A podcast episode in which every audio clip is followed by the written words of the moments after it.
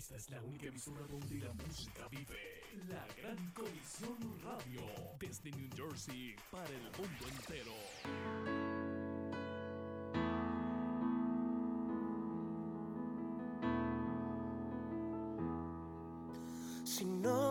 Dios te bendiga nuevamente a tu hermano Alexander con otro mensaje de exaltación y edificación a tu vida. En el día de hoy quiero hablarte sobre Halloween. Para esto estaremos tomando como referencia el libro de Deuteronomio 18, del verso 10 al 12. No te muevas, ya comenzamos. Si notas que las cosas importantes perdí por hacer todo a mi modo. Deuteronomio 18, del verso 10 al 12 dice, no sea hallado en ti quien haga pasar a su hijo o a su hija por el fuego, ni quien practique adivinación, ni agorero, ni soltilego, ni hechicero, ni encantador, ni adivino, ni mago, ni quien consulte a los muertos, porque es abominación para con Jehová cualquiera que hace estas cosas. Y por estas abominaciones Jehová tu Dios echa estas naciones de delante de ti.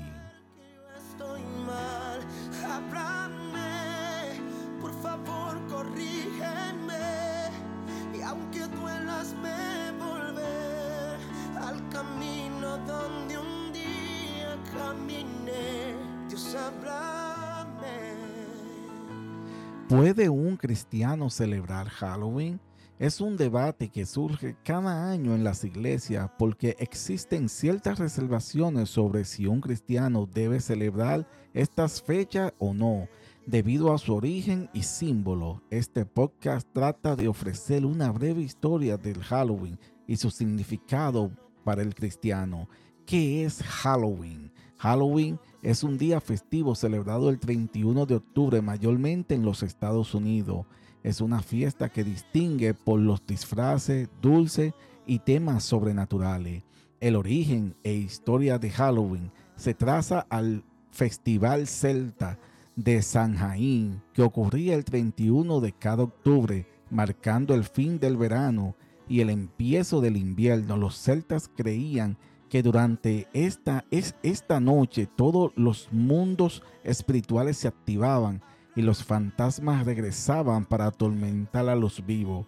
Los rituales de este festival incluían el uso de disfraces y ceremonias para alejar a los espíritus, y los sacerdotes de, de la comunidad hacían predicciones sobre el futuro y en ceremonias de fogata sacrificaban animales y frutas a sus dioses. La celebración de San Jaín fue cambiando poco a poco debido a las influencias del Imperio Romano y eventualmente de la Iglesia Católica. Para el siglo VIII, queriendo cristianizar la fecha, la Iglesia Católica declaró que el primer día de noviembre sería el día de, de todos los santos, aunque la mayor parte de las prácticas de San Jaín continuaron. El nombre de Halloween viene de la frase en inglés All Hallow Eve, que significa víspera de todos los santos. El Halloween se ha celebrado en los Estados Unidos desde la era colonial. Ahora hablemos, de los símbolos de Halloween. Los muertos y espíritus. Los celtas creían que los muertos y los espíritus regresaban la noche del 31 para visitarlo y atormentarlo. Los llamados trucos y tratos.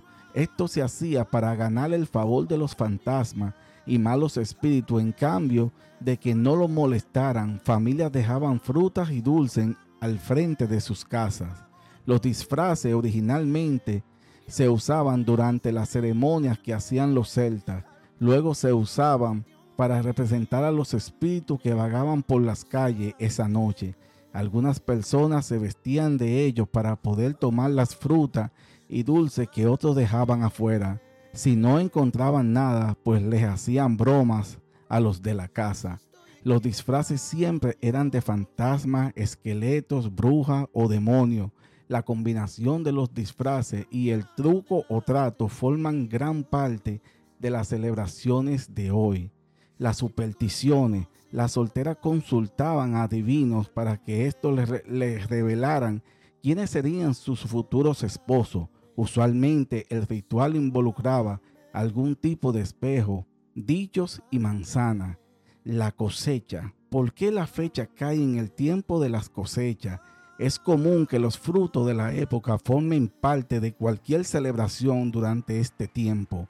Las calabazas y las manzanas son bastante típicas. Las calabazas talladas con la imagen de una cara y alumbrada con una vela por dentro tienen su origen en Inglaterra con la historia folclórica de un hombre llamado Jack, quien quiso engañar al diablo. En cambio, el diablo lo condenó a que viviera el resto de su vida con, sola, con solo la brasa del fuego del infierno para alumbrar su camino la imagen ha sido asociada con el Halloween desde la llegada de inmigrantes a la colonia.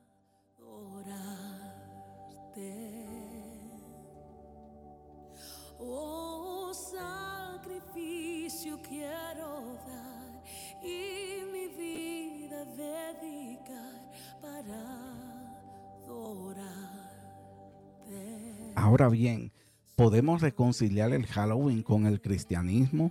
Precisamente esto fue lo que el Papa Gregorio III quiso hacer al combinar la fiesta de San Jaín y las de todos los santos. Aún así, la gente continuó con los rituales y las supersticiones paganas. El cristianismo se basa en el triunfo de la vida sobre la muerte, de la luz sobre las tinieblas. No podemos encontrar ningún pasaje bíblico que hable sobre la muerte, el diablo, los demonios y la oscuridad en forma positiva. La Biblia nos enseña que estas cosas son dignas de nuestra observación y reverencia. El Nuevo Testamento es básicamente la historia de cómo Jesús venció a Satanás y al pecado y la liberación que nos ofrece de la muerte y el miedo. Bíblicamente la respuesta es no. No se puede reconciliar el Halloween y ninguna otra fiesta a los muertos basado en lo que la Biblia nos enseña pero secularmente hay cristianos que continúan participando en eventos de Halloween como lo hacen con cualquier otro día festivo.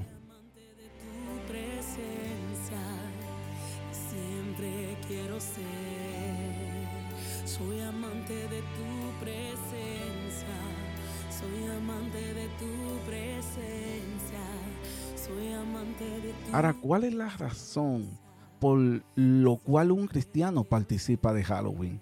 Algunos cristianos consideran esta celebración inofensiva y sin ningún significado espiritual para ello. Los disfraces y los dulces hacen que el Halloween sea un día divertido para ellos y sus hijos. Algunos de los que participan prefieren no usar disfraces relacionados con los aspectos oscuros de estas fiestas. Varias iglesias toman la oportunidad para hacer eventos este día para atraer a familia y proveerle un lugar seguro para congregarle. Razones por las cuales un cristiano no celebra Halloween.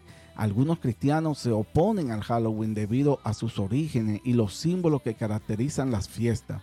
Usualmente un cristiano de esta opinión cita la diferencia que hay entre la luz y las tinieblas o la vida y la muerte. Para ello, el contraste entre lo que representa Halloween y lo que representa su fe son irreconciliables.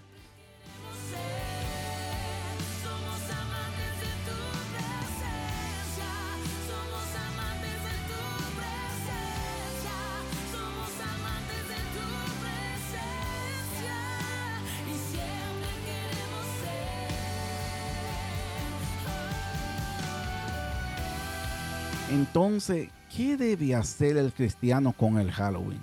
Cada cristiano tiene que depender de su convicción en cuanto a un tema como este. La Biblia habla claramente de que el cristiano es luz y que ya no pertenece a las tinieblas. Considerando los símbolos de Halloween, podemos ser guiados por el pasaje que nos da Deuteronomio 18, 10, 12, que dice que no haya en ti nadie que haga pasar a su hijo o a su hija por el fuego, ni nadie que practique la adivinación, ni sea agorero, ni sortilego, ni hechicero, ni encantador, ni adivino, ni mago, ni nadie que consulte a los muertos. Por último, tenemos que estar conscientes de que las cosas que permitimos en nuestra vida y dejamos entrar en nuestra casa. Que nuestra meta sea celebrar las bendiciones que Dios nos ha dado por medio de su Hijo Jesucristo y no el Halloween. Hasta aquí esta enseñanza del día de hoy. Estuvimos hablando brevemente sobre el Halloween. Te invitamos a que nos siga y activar la campanita para que seas alertado cada vez que se publique una nueva reflexión en nuestro canal. Esperamos que esta enseñanza haya sido de edificación a tu vida. No olvides compartirlo para que otros sean bendecidos y edificados al igual que tú. Dios te bendiga. Soy amante de tu presencia, soy amante de tu presencia, soy amante de tu presencia. Amante de tu presencia, soy amante de tu presencia, soy amante de tu presencia y siempre quiero ser. Dando gloria, honra y honor a quien lo merece, nuestro Dios. Escuchas la Gran Comisión Radio desde New Jersey para el mundo entero.